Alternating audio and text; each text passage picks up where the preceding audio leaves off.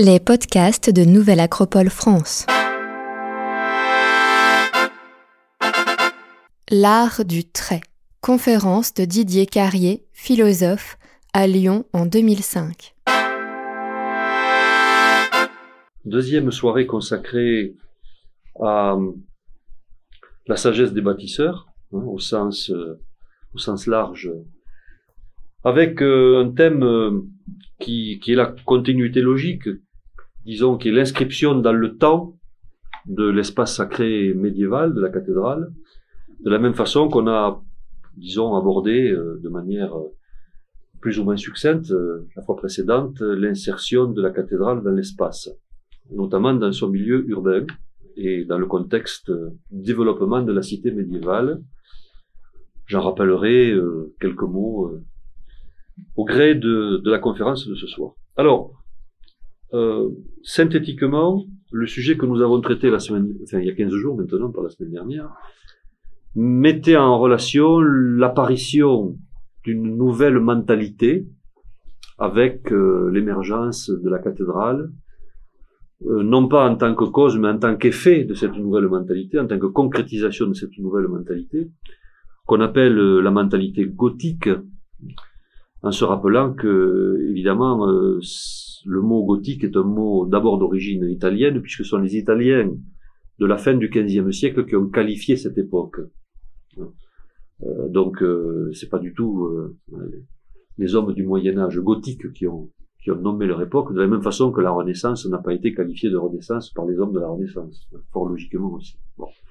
Mais c'est important de, le comprendre pour le situer, puisque le mot gothique était plutôt la traduction plus ou moins péjorative de barbare en accusant les peuples germaniques d'avoir introduit euh, la dégénérescence de l'art. Il y avait déjà des hygiénistes à l'époque, vous voyez, c'est pas c'est pas d'aujourd'hui. Euh, donc en introduisant la dégénérescence de l'art classique et en produisant cette espèce de torture architecturale qui est devenue le gothique de leur propre de leur propre terme. Donc ils n'ont pas été très tendres avec les bâtisseurs, mais c'est pas les seuls, c'est pas les seuls.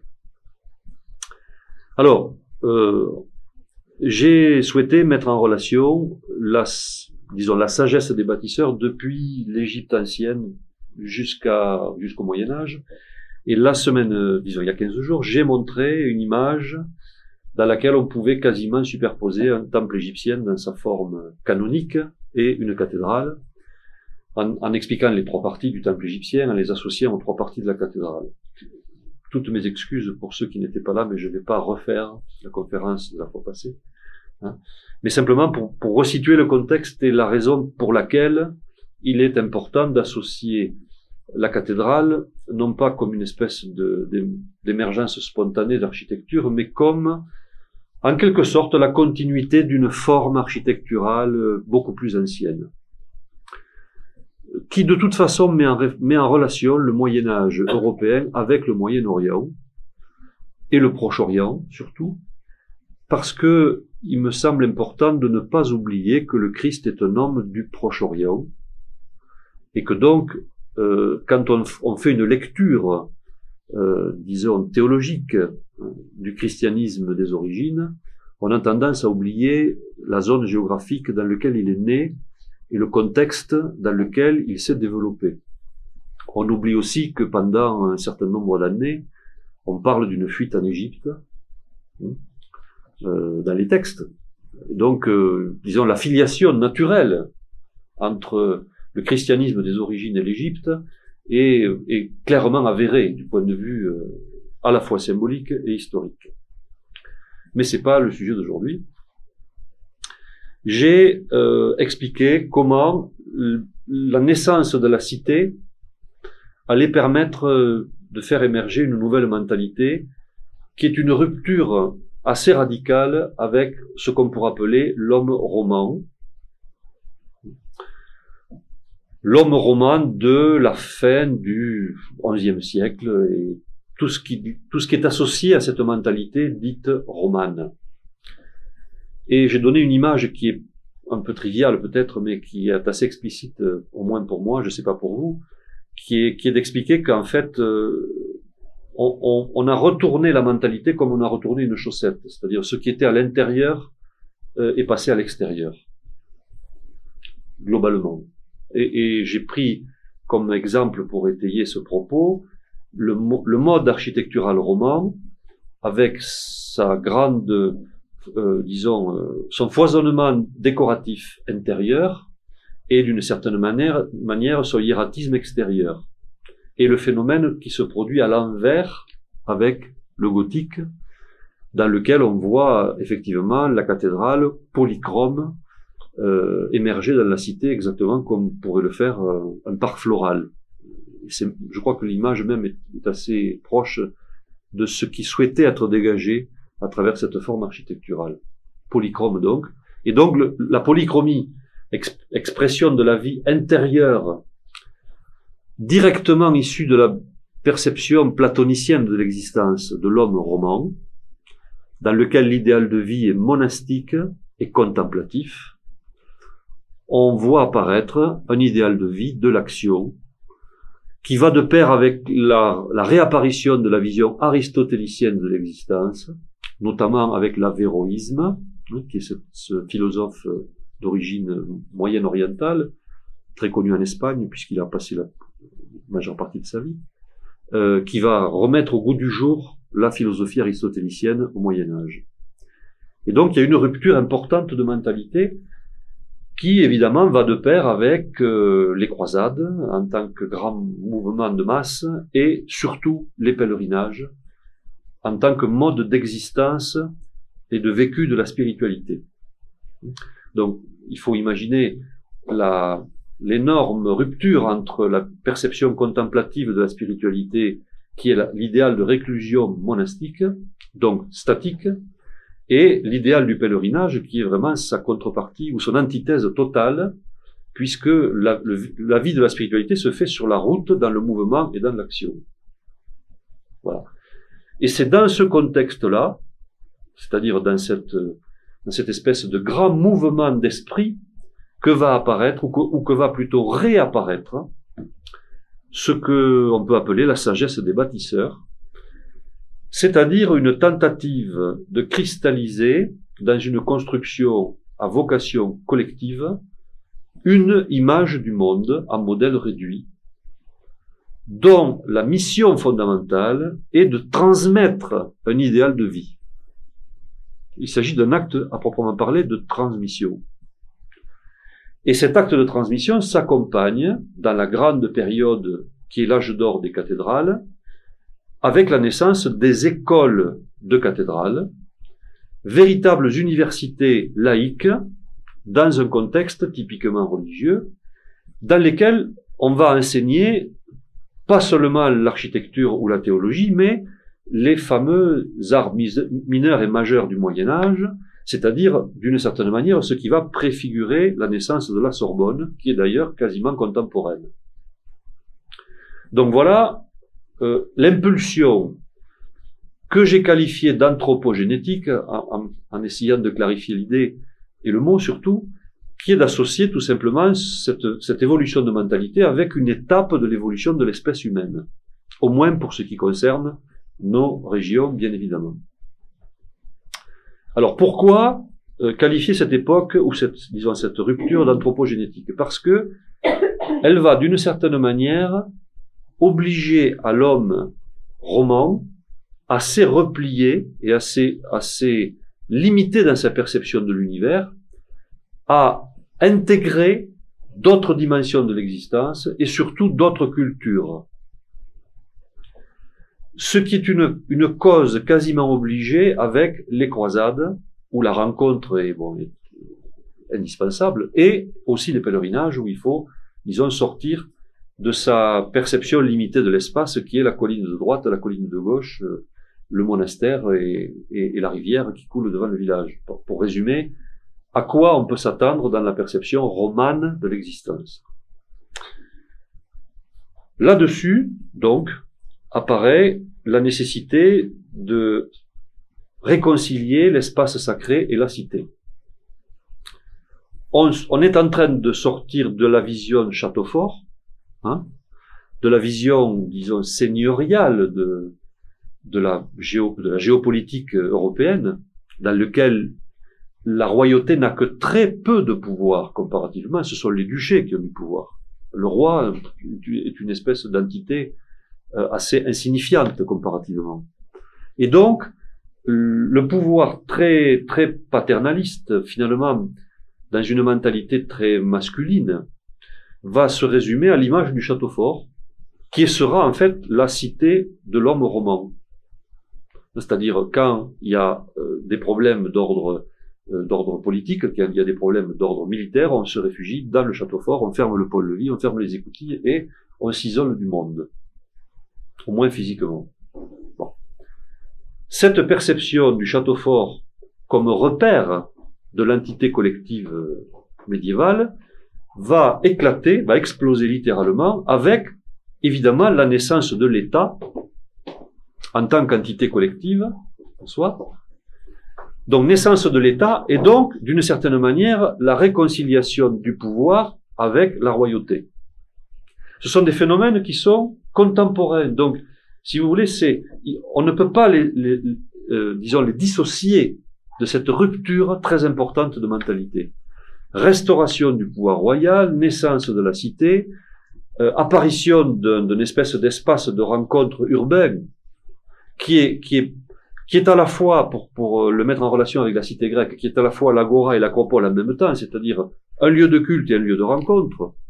Comme je l'ai expliqué la, la fois passée, la cathédrale n'est pas strictement réservée au culte. On y fait son marché, on y amène des animaux à vendre, on y discute, on y échange, euh, on y échange l'information. C'est un lieu fondamental d'information et de vie. Il n'y a pas de chaise dans la cathédrale à l'époque gothique. Hein. Euh, le culte, le culte est annoncé par par des cloches ou par de la musique et on s'arrête de discuter ou de vendre ou d'échanger pour pour pour la messe ou pour le culte et puis on, recommence quand c'est fini. Donc il n'y a aucune rupture entre la vie urbaine et la vie spirituelle. Ça c'est très important pour comprendre le choc de mentalité qui se produit parce que vu du point de vue de l'idéal roman, c'est quasiment un sacrilège d'intégrer cette vision de la spiritualité dans le monde urbain. Alors, ça c'était pour donner, disons, euh, une introduction générale. Il y a un pouvoir civilisateur indéniable, une fonction civilisatrice de la cathédrale, qui, qui, va se déployer pendant le, petit siècle, euh, qui sera le siècle du développement et de l'âge des cathédrales. Euh, j'ai expliqué, disons assez succinctement, il faut bien le reconnaître, que la géographie sacrée du Moyen Âge était, disons, se construisait en s'appuyant sur la géographie sacrée laissée par les Romains et par les Celtes pour certaines autres régions, encore très imprégnées, disons, de la perspective mythologique celtique. Donc, en fait, quand on parle de géographie sacrée, on ne parle pas de la géographie sacrée d'une tradition, d'une religion ou d'une vision du monde, on parle de la géographie sacrée parce que c'est comme ça qu'on l'a définie dans un territoire et par rapport à des caractéristiques d'ordre symbolique et religieux. Je ne me rappelle pas avoir donné une définition du sacré, disons, et je vais, le refaire assez brièvement pour qu'on se mette d'accord sur ce qu'il faut entendre par géographie sacrée et ce soir par calendrier sacré. C'est un mot ambigu qui, d'une certaine manière, a, bénéficié un peu tout le monde, hein, euh, sans que véritablement on, on en trouve une définition satisfaisante, au moins celle que j'ai choisie. Je l'ai puisée dans l'ensemble des chercheurs dans le domaine de l'anthropologie religieuse. Pour en citer quelques-uns, Mircea Eliade, Gilbert Durand, Edgar Morin.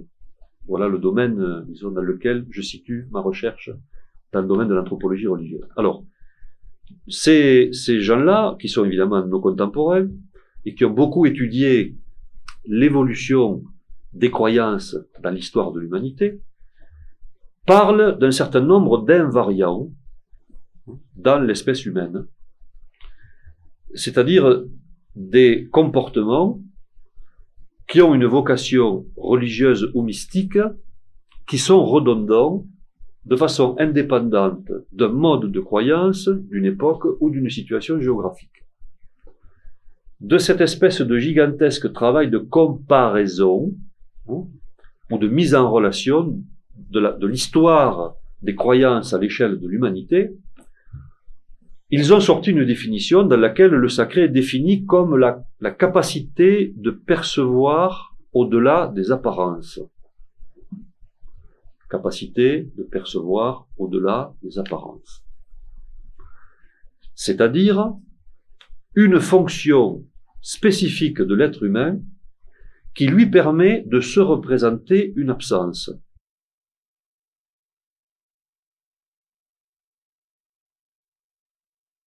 Alors, je vais ramener ça à un exemple très, très à notre portée. Euh, dans l'usine qui fabrique ce type de stylo, il en sort euh, 10 000, 15 000 par jour. Bon. Si ce stylo, qui est le mien, je l'aligne au milieu des autres stylos qui sont sortis de l'usine, bon, je vais un peu ancien, mais dans l'époque qui lui correspond, je suis incapable de différencier ce stylo des autres, du point de vue de son apparence. Par contre, ce stylo, pour moi, est porteur de sens au-delà des apparences, puisque la personne qui me l'a offert euh, est, quelqu'un à qui je tiens beaucoup. Ça va? Donc, je viens avec cette, euh, tension affective, entre guillemets, de donner au stylo une signification qui dépasse largement les apparences. Et c'est donc comme ça qu'on définit le sacré, Évidemment, en ne ramenant pas le sacré à l'échelle du stylo. Hein? On, on, va dire qu'il y a plusieurs degrés. Mais disons, lorsque la charge n'est plus une charge affective, mais une charge spirituelle, affectée à l'objet, alors on parlera du sacré comme du phénomène relatif à l'échelle des croyances humaines.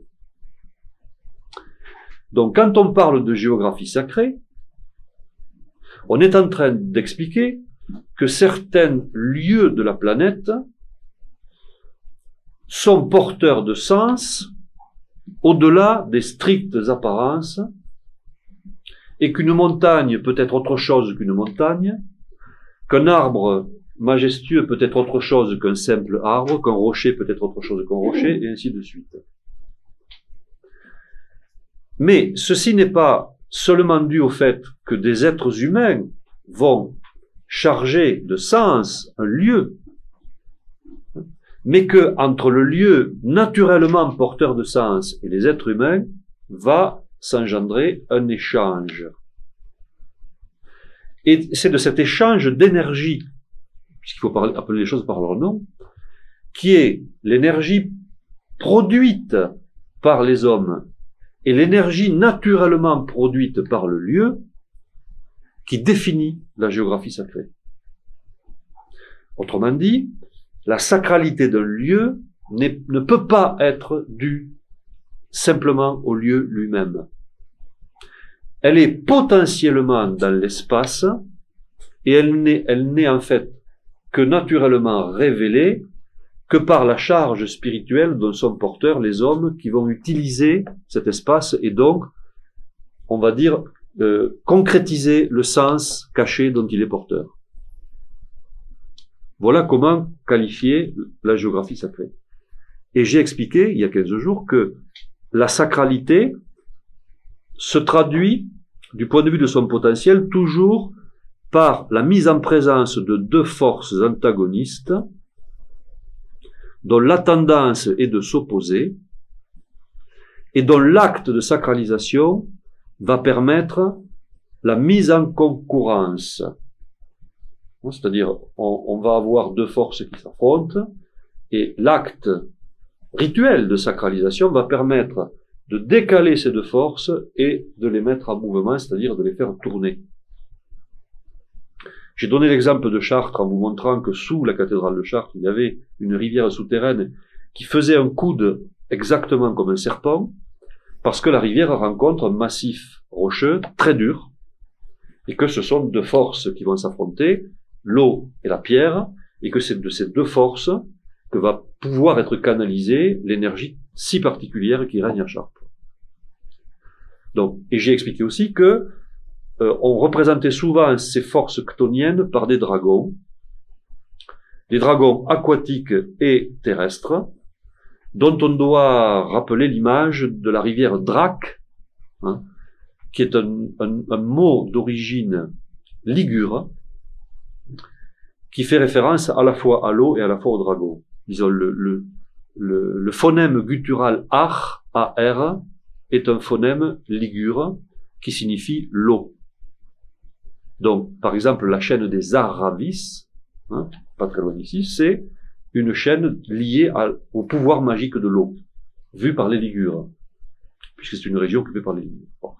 Donc voilà, synthétiquement et en très peu de temps, ne m'en veuillez pas, comment resituer le contexte propre de la géographie sacrée. Alors ce soir, on change de registre et on va parler du temps sacré. Euh, pour pouvoir parler du temps sacré, il faut se rappeler que le temps, pour nous, n'est pas quelque chose de mesurable autrement que par les effets qu'il produit. Ce qui n'est pas du tout le cas de l'espace. L'espace, on peut le limiter. On fabrique un mur, l'espace est limité. Et donc, il est représentable très facilement.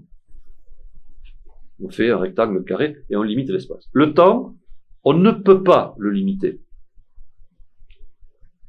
Disons que notre appréciation du temps va de toute façon diviser le temps dans plusieurs espaces naturellement. Je vais expliquer ça tout de suite. Et donc, nous avons une énorme difficulté pour arriver à nous représenter le temps comme une énergie ou comme une force.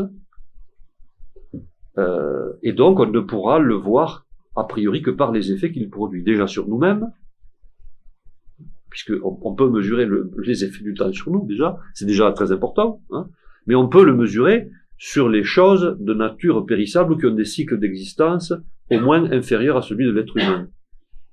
Mais par contre, on ne pourra pas mesurer le temps à l'échelle cosmique. Et pourtant, le temps s'écoule aussi à l'échelle cosmique. Le ciel nocturne que nous voyons aujourd'hui, au Moyen Âge, n'avait pas du tout cette image-là. Pourquoi? Mais parce que le ciel a vieilli. Les étoiles ont bougé, les constellations ont bougé.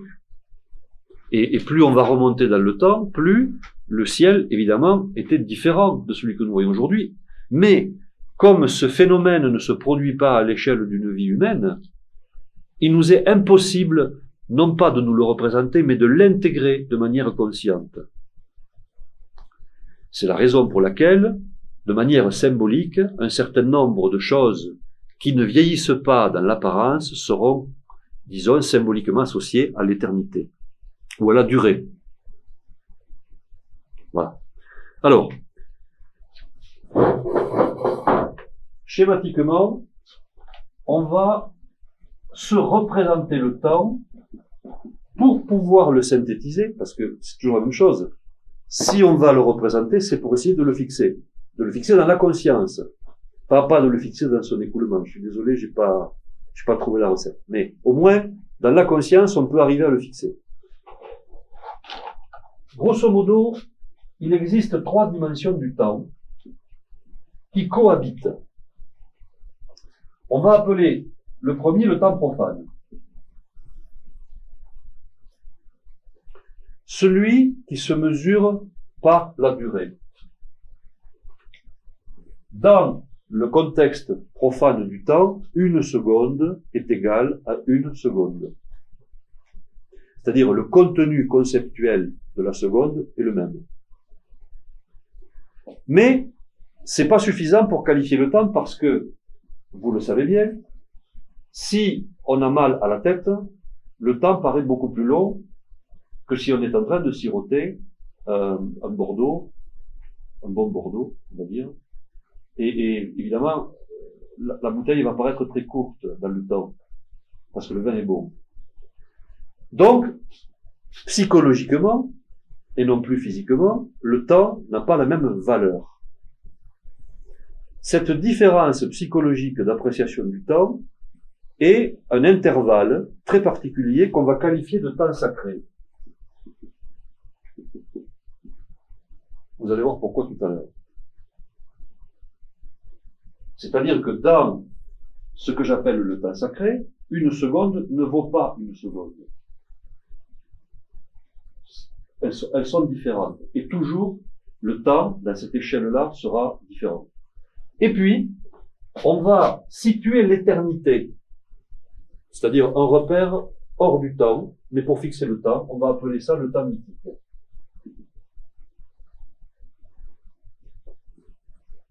C'est-à-dire, on va diviser le temps en trois dimensions, qui sont ni plus ni moins que la vision ternaire qu'on va retrouver dans la structure de la cathédrale, que je vous ai expliqué la semaine dernière, hein, c'est-à-dire, grosso modo, si on situe les flèches ici, on va dire que le domaine des portes, je vais le faire d'une autre couleur, ça va vous.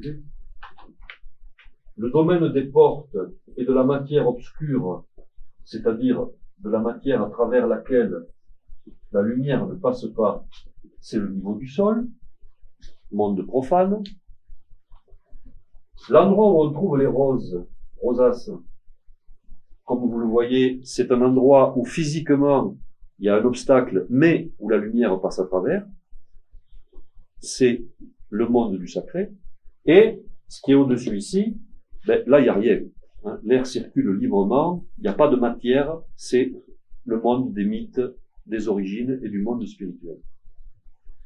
Donc voilà comment, relativement simplement, mettre en relation le temps et l'espace dans l'édifice. Alors, ici, on est dans la durée, et donc les événements qui vont se produire dans cette échelle de temps-là sont lisibles dans l'édifice dans le plan au sol. Ça va? Dans le plan au sol. Le même schéma que celui que je viens de faire, je le transpose à une autre échelle, de manière analogique.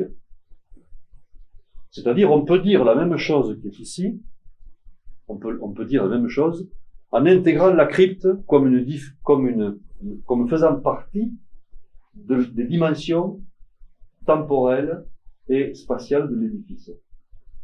Ça veut dire la même chose. Disons que là, l'avantage, si vous voulez, c'est qu'on va situer la terre et le sous-terre, c'est-à-dire les portes les portes de l'édifice et la crypte dans le même espace. Mais ça, ça, ça veut dire la même chose. Alors, quand on projette ça dans le plan au sol, quand on projette ça dans le plan au sol, ça donne ça. Les trois mondes dans la cathédrale. Le cercle absidial, c'est le ciel de l'édifice. Il va être associé au temps mythique, c'est-à-dire c'est le repère d'éternité dans l'écoulement du temps dans la cathédrale. Le temps sacré va être associé à la croisée, l'endroit où la nef. Hop, j'espère que le poteau gêne pas trop. L'endroit où la nef et le transept se croisent, on va associer ça au temps sacré, et, donc tout ce qui s'y déroule, hein, on est bien d'accord par rapport à, la signification du temps, et le profanum du, du, mot romain profanum, qui a donné profane, ce qui est devant le temple. C'est assez trivial c'est l'endroit qui est en fait la zone, euh, on va dire, urbaine de l'édifice. Voilà comment le temps va s'écouler dans la cathédrale. Ce qui veut dire que, en fonction de l'endroit où on se trouve, du point de vue symbolique, le temps n'a pas la même valeur. Ce qui est porteur de signification, quand on fait référence d'abord au culte, d'une part, mais aussi à tout ce qui est d'ordre iconographique dans la cathédrale. Parce que l'iconographie va se déployer en fonction d'une signification particulière du temps dans l'édifice. C'est pas, c'est pas le fruit, disons, la démarche décorative euh, n'est pas utilitaire dans la cathédrale. Elle est avant tout chargée de sens, d'ordre symbolique. Donc, la recherche d'éternité, entre guillemets, on va la faire dans l'abside, la recherche de sacralité, on va la faire dans la croisée, en fonction des différents modes d'utilisation qui seront faits de l'édifice, au moins pour celui qui sait l'utiliser. puisque ça c'est une autre histoire. Voilà. Alors,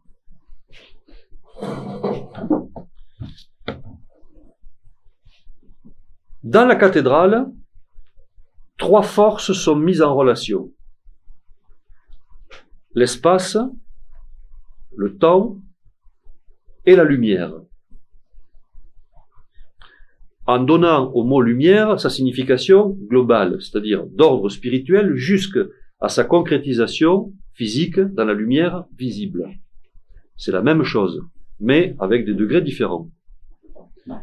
Ces trois forces, dans la tradition des bâtisseurs, ont toujours été représentées par trois figures géométriques.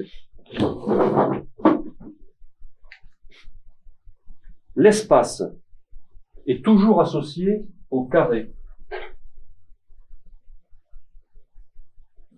En tant qu'image symbolique. Le temps est toujours associé au cercle.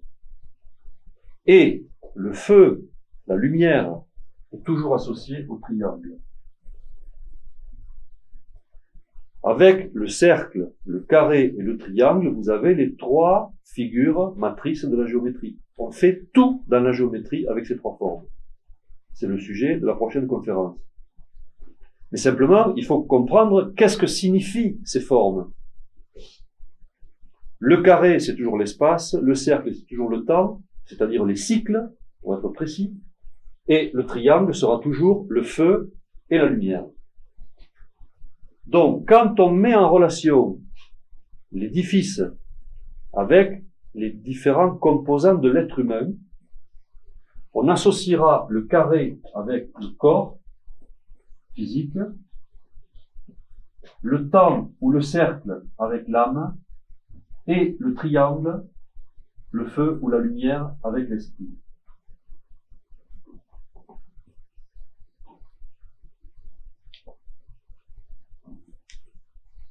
Donc, quand on construit une cathédrale,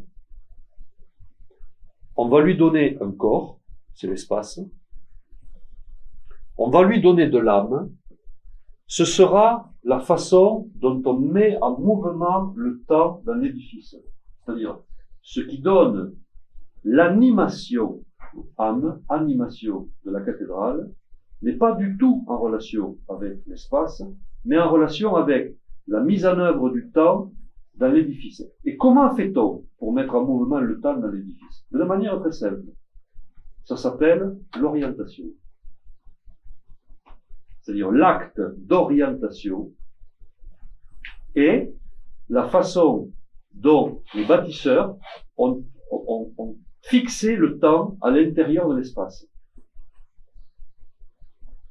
Un rite d'orientation, je vais expliquer comment ça fonctionne, c'est un acte qui permet de clouer le temps dans l'espace. C'est-à-dire de donner la vie, parce que c'est ça le véritable sens, de donner la vie à la matière et à la construction.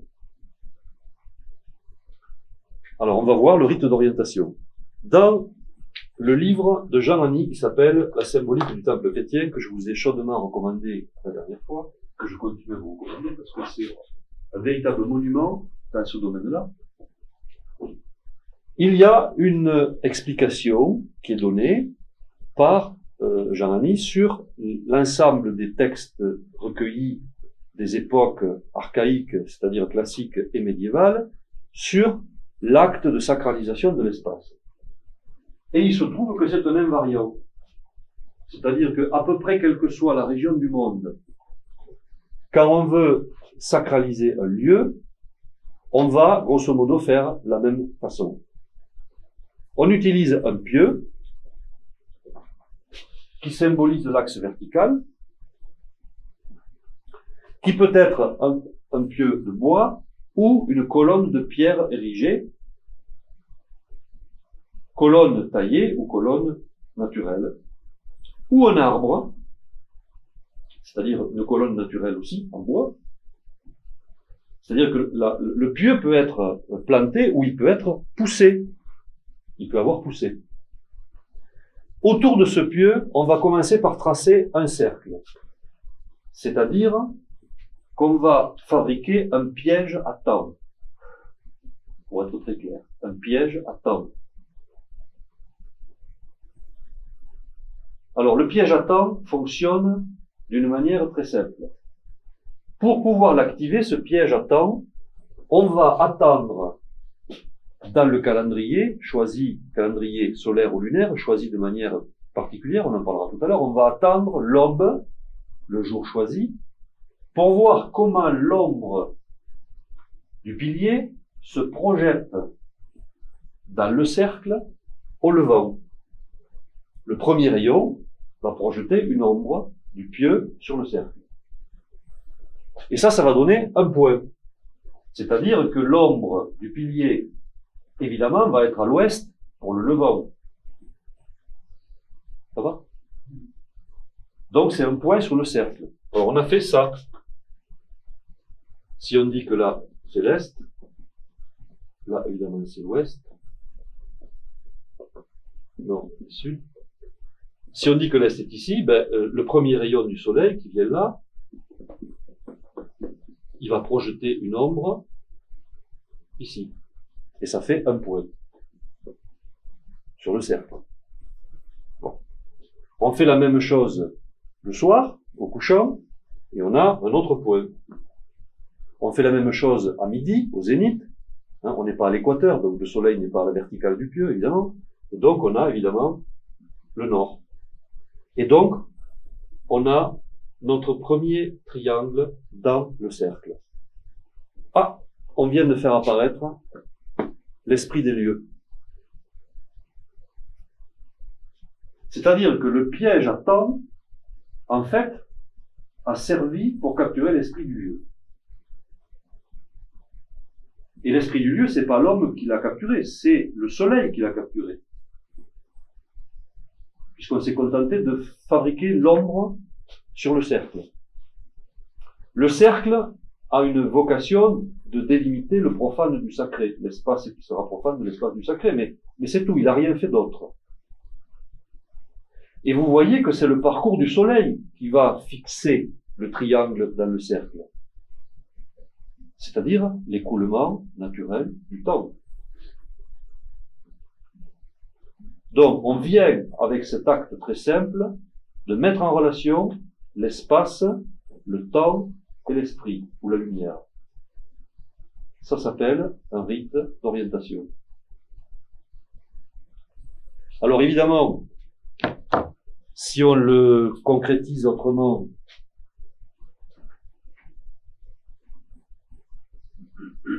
si on le concrétise autrement, on a fait un premier cercle qui est le cercle de délimitation du profane et du sacré. Avec les ombres projetées au nord, à l'ouest et à l'est, on va utiliser un autre cercle.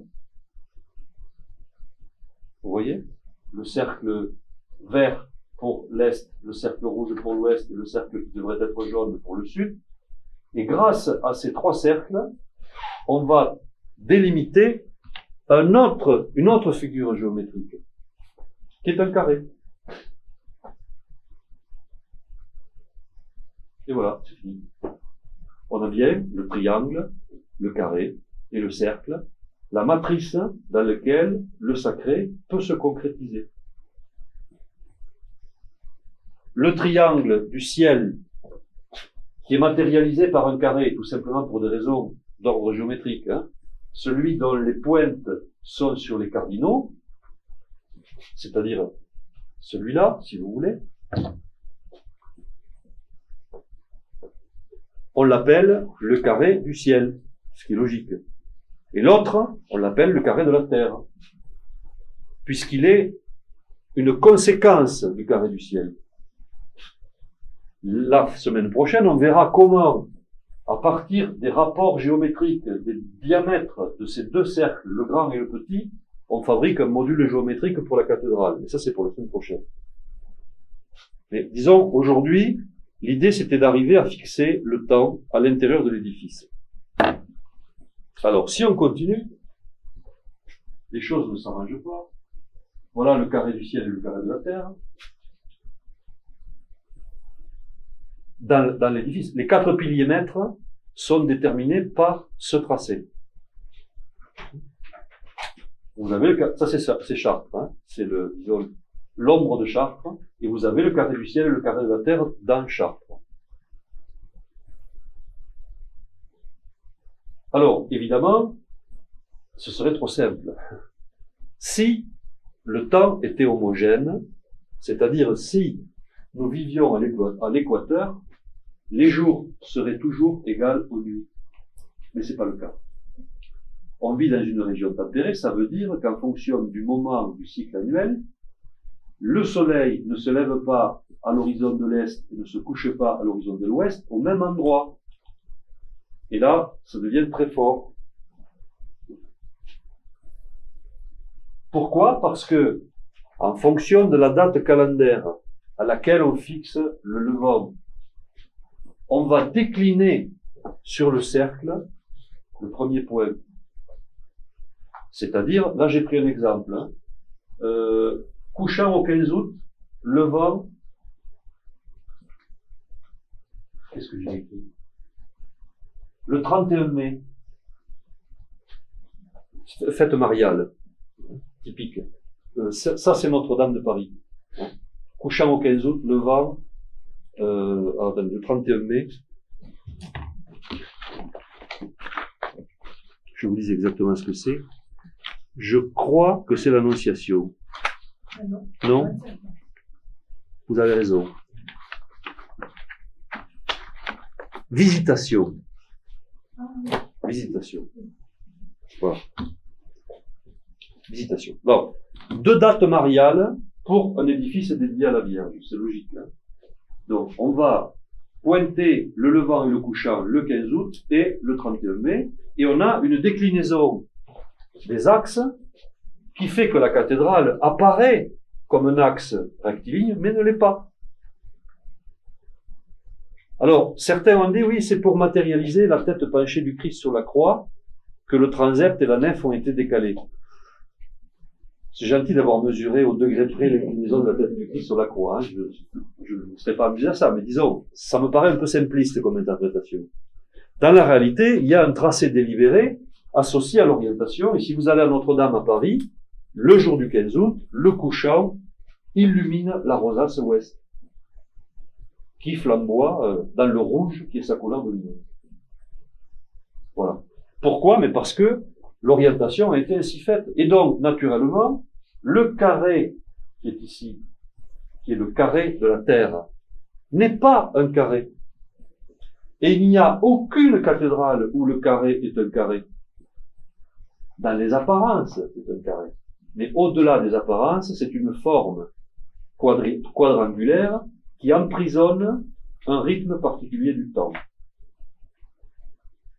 Alors évidemment, bon, à Chartres, c'est encore pire parce que c'est très décalé, mais on va pas le faire aujourd'hui, mais disons, euh, vous savez, c'est euh, la, déclinaison de l'écliptique 23 degrés 27 minutes produit une déclinaison de la bande de levant et de couchant de l'ordre de 7 degrés de part et d'autre de l'équinoxe. C'est-à-dire que en hiver, le soleil se lève plus au sud de 7 degrés par rapport à l'équinoxe, d'accord? Et en été, le soleil se lève plus au nord de 7 degrés par rapport à l'équinoxe. C'est-à-dire que la course solaire apparente dans le ciel, elle est plus aplatie en hiver parce qu'il se lève plus au sud et elle est plus verticale dans le ciel parce qu'il se lève tout simplement plus au nord.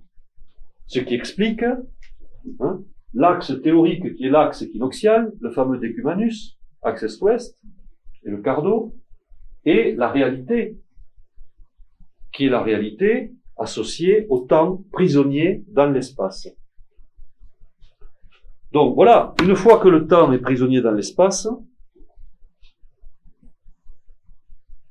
on va pouvoir, à l'intérieur de l'édifice, passer à la sacralisation de ce temps à travers le seul moyen qui permet à celui qui est dedans de voir le temps évoluer, c'est-à-dire de mesurer les changements que le temps produit, qui sont les verrières et les vitraux. Parce que la lumière évolue dans les verrières et les vitraux, dans la journée, mais aussi dans l'année.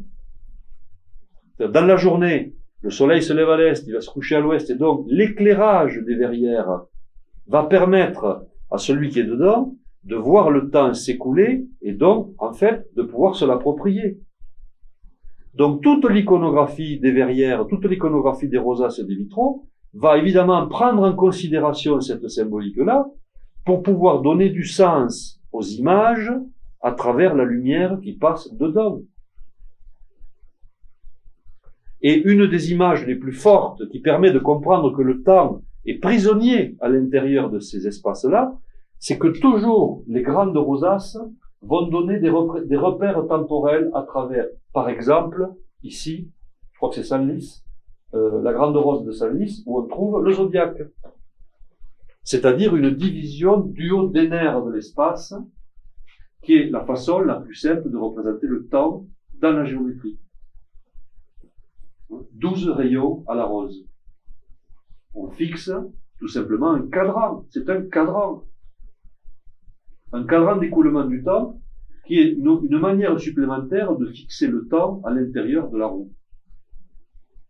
Et donc, évidemment, comme la lumière évolue dans le cycle de la journée, elle va éveiller certaines scènes à l'éclairage, mais elle va aussi projeter des, ombres lumineuses et colorées dans l'édifice.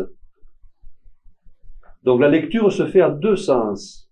Il ne faut pas se contenter de regarder ce qui est éclairé, il faut, aussi regarder ce qui est projeté.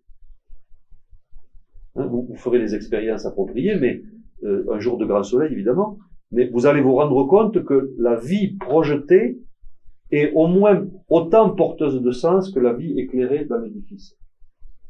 Et là, vous comprenez mieux pourquoi le, Moyen Âge gothique, c'est le Moyen Âge du verre. Parce que c'est grâce au verre et aux techniques des, maîtres verriers qu'a pu se développer cette science des éclairages et donc d'une certaine manière cette science qui permettait de cristalliser, de fixer le temps. Le piège à temps dont je parlais tout à l'heure. Alors j'ai rajouté d'autres d'autres images de roses où on voit très clairement, c'est pareil, hein, ça c'est Notre-Dame de Paris. Euh, donc c'est la rose nord, me semble-t-il. Euh, il y a ici les douze signes du zodiaque, division du nerfs. Et la plupart des grandes roses des cathédrales gothiques, elle va être construite autour du nombre 12, qui est le nombre consacré à la division du temps. Voilà. Et donc, vous avez trois cadrans.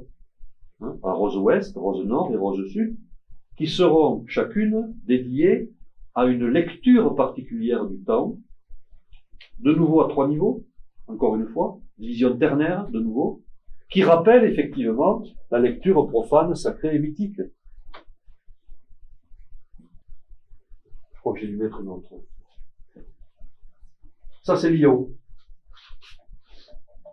Ça, c'est la rose sud de Lyon. Ah, j'étais trop vite. Ça, c'est le pilier des Jacobins à Toulouse, hein, le, fameux, le fameux palmier. J'en ai parlé la semaine dernière. Donc, pareil, division du haut des nerfs. Hein. Division du haut des nerfs. Même, structure. La géométrie, j'en parle pas aujourd'hui, c'est pas le but. Hein. La, la, là. L'évolution de la forme dans le tracé, j'en parlerai la semaine prochaine. Mais disons, là pour l'instant, on est dans la compréhension du temps.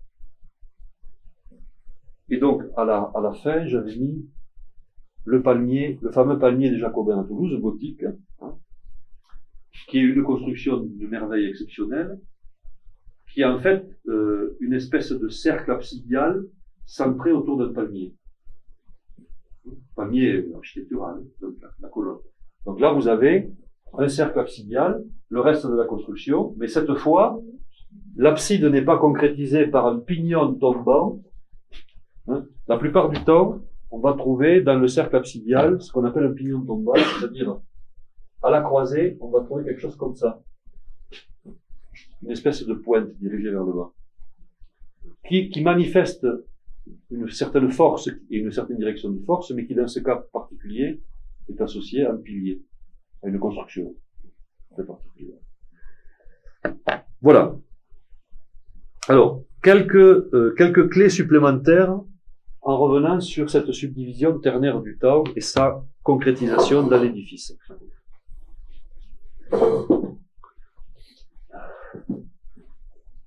Le monde du vitrail est associé au temps sacré. Pourquoi? Le temps profane, on ne peut pas le changer. Il est un écoulement naturel qui va du passé vers le futur. On ne peut pas le changer. Mais la quête fondamentale de tout être humain, c'est de devenir contemporain des origines, c'est-à-dire se rapprocher du monde spirituel dont il est issu, qu'on associe au temps mythique, le modèle archétypal des origines, où, tout, finalement tout est encore possible puisque le temps ne s'écoule pas. Donc on peut tout changer, on peut tout bouger, le temps ne s'écoule pas. Mais ça, évidemment, c'est pas notre terrain naturel d'action. Donc, il faut développer une espèce d'intermonde dans lequel le temps mythique va pouvoir croiser le temps profane. Et donc, va naître dans le comportement humain la sacralisation du temps à travers le geste rituel, qui est une transformation, on va dire, atypique de l'écoulement du temps qui va permettre de fixer la conscience dans le temps mythique pendant que le, reste de la vie s'écoule normalement dans le temps profane. Donc on monte la conscience dans le temps mythique, mais le reste continue de fonctionner de manière robotique finalement. Cette espèce de tension verticale entre le, mythe et l'histoire, c'est la naissance du temps sacré, c'est-à-dire l'espace rituel pendant lequel se déroule le rite, dans la cathédrale, c'est la messe, ou tout autre rite associé. Mais disons, c'est une espèce de dégagement ou d'éloignement du temps profane permettra à, aux origines mythiques de s'approcher de l'histoire. Alors, l'ensemble des gestes rituels, dans la liturgie chrétienne, catholique en l'occurrence, pour ce qui est de la cathédrale, va utiliser ça à divers moments des heures du jour et même de la nuit. Hein.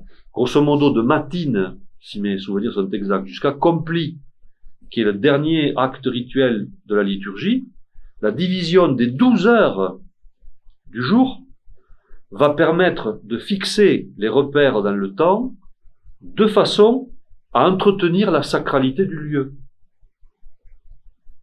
C'est-à-dire que l'espace sacré, qui n'est pas entretenu dans sa vocation, perd sa dédicace. Pourquoi? Parce que la tension verticale entre le temps mythique et le temps profane n'étant plus entretenue, la rupture se crée avec le modèle des origines qu'il était censé représenter. Donc, c'est la raison pour laquelle, dans toutes les traditions à vocation spirituelle, le rite n'est pas simplement un geste dédié à la divinité, il est aussi un geste dédié à l'entretien de la présence de la divinité. La cessation de l'activité rituelle va produire inéluctablement la cessation de la sacralité du lieu. La rupture avec le modèle rituel défini par les origines va produire inéluctablement la désacralisation du lieu. Donc la perte de l'identité du lieu est directement induite avec la perte des repères rituels originels tels qu'ils ont été codifiés pour pouvoir faire fonctionner l'espace. Parce que la cathédrale, comme le temple en général, est une machine à produire de la lumière qui, si elle n'est pas alimentée en carburant, cesse de produire de la lumière. Si vous mettez du mauvais carburant, elle cesse de produire de la lumière. Donc c'est pas seulement du carburant, c'est le carburant qui lui convient qu'il faut alimenter. Donc, évidemment, le pontifex, pontife, celui qui est chargé de faire le pont, hein, du latin. Pontife, ça vient du mot pont, faire le pont, faire le lien, et celui qui, en théorie, est initié à la sacralité du temps et de l'espace. Sinon, comment peut-il faire le pont? Et c'est là toute la problématique de la fin de l'époque des cathédrales. Quand ce cher Philippe le Bel, cher c'est une façon de parler, mais disons, quand Philippe le Bel va décider de démolir la structure des confréries, de démolir les ordres monastiques, de démolir les ordres de chevalerie, il est en train de s'attaquer, il le sait, hein, et son grand copain euh, Clément le sait aussi, le pape de l'époque, il va s'attaquer non pas simplement aux institutions en tant que pouvoir politique, mais aux institutions en tant que pouvoir magico-religieux. Parce que c'est devenu le seul moyen pour restaurer l'autorité spirituelle du pape. Mais en faisant ça, il vient de couper, complètement couper, éradiquer les sources spirituelles fondatrices des machines à produire de la lumière, et donc, par là même, l'incapacité de pouvoir rentabiliser la présence de l'édifice dans la cité. D'où le désordre incommensurable qui va s'en suivre, suivre. Puisque la cathédrale ne jouant plus son rôle à la fois urbain et spirituel, la cité va commencer à se déstructurer dans ses fondements, n'ayant plus de repères spirituels. Vont apparaître ce qui est l'antithèse des confréries, c'est-à-dire les corporations, qui sont des entités d'ordre économique pour défendre les métiers qui vont engendrer des querelles de chapelle incommensurables, mais la notion même de confrérie aura déjà disparu, puisque le lien vertical qui les avait créés a disparu avec la fin des trois grands ordres euh, de l'époque gothique. Donc voilà, euh, très schématiquement et très rapidement, comment se situer vis-à-vis de la sacralisation du temps et de l'usage de la sacralisation du temps.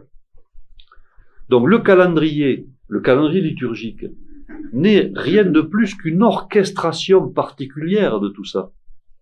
C'est la partition. Exactement comme euh, il y a l'œuvre qui est le produit du créateur et il y a la partition qui est l'outil de l'interprète. Quand le créateur disparaît, heureusement qu'il reste la partition. Mais faut-il trouver un interprète capable de la lire? Et toute la problématique est là. On le sait bien. Donc, aujourd'hui, on dispose, euh, heureusement, de la, de la cathédrale, mais la façon dont elle est exploitée et utilisée au niveau de la cité, ne correspondant plus à ce pourquoi elle a été dédiée, elle ne produit qu'à des niveaux très inférieurs la quantité de lumière nécessaire à la faire fonctionner. Ne parlons pas des démontages successifs, des changements de lieu de l'hôtel, des façons différentes d'exercer le culte, enfin, de tout ce qui est associé à la rupture euh, spirituelle qui est engendrée par un mauvais usage de l'édifice. Voilà, je vais m'arrêter là.